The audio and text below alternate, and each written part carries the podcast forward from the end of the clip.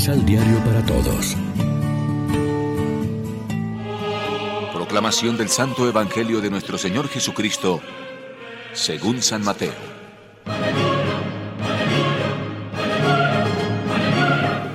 Jesús, al ver a toda esa muchedumbre, subió al monte. Allí se sentó y sus discípulos se le acercaron. Comenzó a hablar y les enseñaba así. Felices los que tienen espíritu de pobre, porque de ellos es el reino de los cielos. Felices los que lloran, porque recibirán consuelo. Felices los pacientes, porque recibirán la tierra en herencia. Felices los que tienen hambre y sed de justicia, porque serán saciados. Felices los compasivos, porque obtendrán misericordia. Felices los de corazón limpio, porque ellos verán a Dios. Felices los que trabajan por la paz, porque serán reconocidos como hijos de Dios. Felices los que son perseguidos por causa del bien, porque de ellos es el reino de los cielos. Dichosos ustedes cuando por causa mía los maldigan, los persigan y les levanten toda clase de calumnias. Alégrense y muéstrense contentos, porque será grande la recompensa que recibirán en el cielo. Lección Divina Amigos, ¿qué tal? Hoy es martes primero de noviembre. La iglesia se viste de blanco para celebrar la solemnidad de todos los santos y como siempre nos alimentamos con el pan de la palabra. En esta solemnidad de todos los santos estamos celebrando la fiesta de nuestros hermanos en un día muy especial. Pero es que a lo largo de nuestra vida los tenemos muy presentes y no los olvidamos ni en otros momentos de nuestra vida. Una de las verdades más consoladoras de nuestra fe es la comunión de los santos, o sea, la unión misteriosa que existe entre ellos y nosotros, entre la iglesia y los bienaventurados del cielo y la iglesia peregrina en la tierra.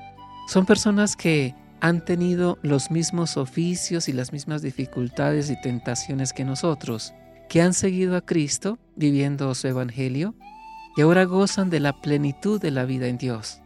Entre ellos están la Virgen María y los santos más importantes y conocidos, los patronos de las diócesis o de la ciudad o de la parroquia, los fundadores de comunidades religiosas, otros, la mayoría, no son desconocidos, pero han tenido el mérito de una fe sufrida y humilde y ahora gozan de la presencia de Dios, entre ellos seguramente familiares y conocidos nuestros. Esta misión tiene su sentido pleno en Cristo y solo se entiende desde Él. En el fondo, la santidad es vivir en unión con Él los misterios de su vida. Consiste en asociarse a la muerte y resurrección del Señor de una manera única y personal, en morir y resucitar constantemente con Él. Pero también puede implicar reproducir en la propia existencia distintos aspectos de la vida terrena de Jesús, su vida oculta, su vida comunitaria, su cercanía a los más pequeños, su pobreza y otras manifestaciones de su entrega por amor, según las palabras del Papa Francisco. Reflexionemos. Reconocemos que para llamarnos verdaderamente cristianos debemos vivir las bienaventuranzas porque ellas son un reflejo de la vida de Jesús.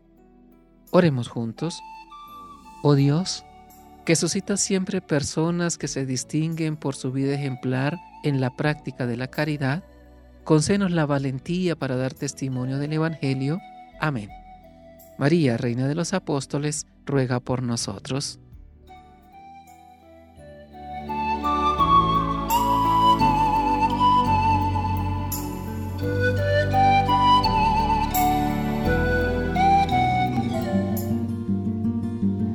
Complementa los ocho pasos de la Alexio Divina adquiriendo el emisal Pan de la Palabra en Librería San Pablo o distribuidores. Más información www.sanpablo.co Pan de la Palabra. Vive la reflexión.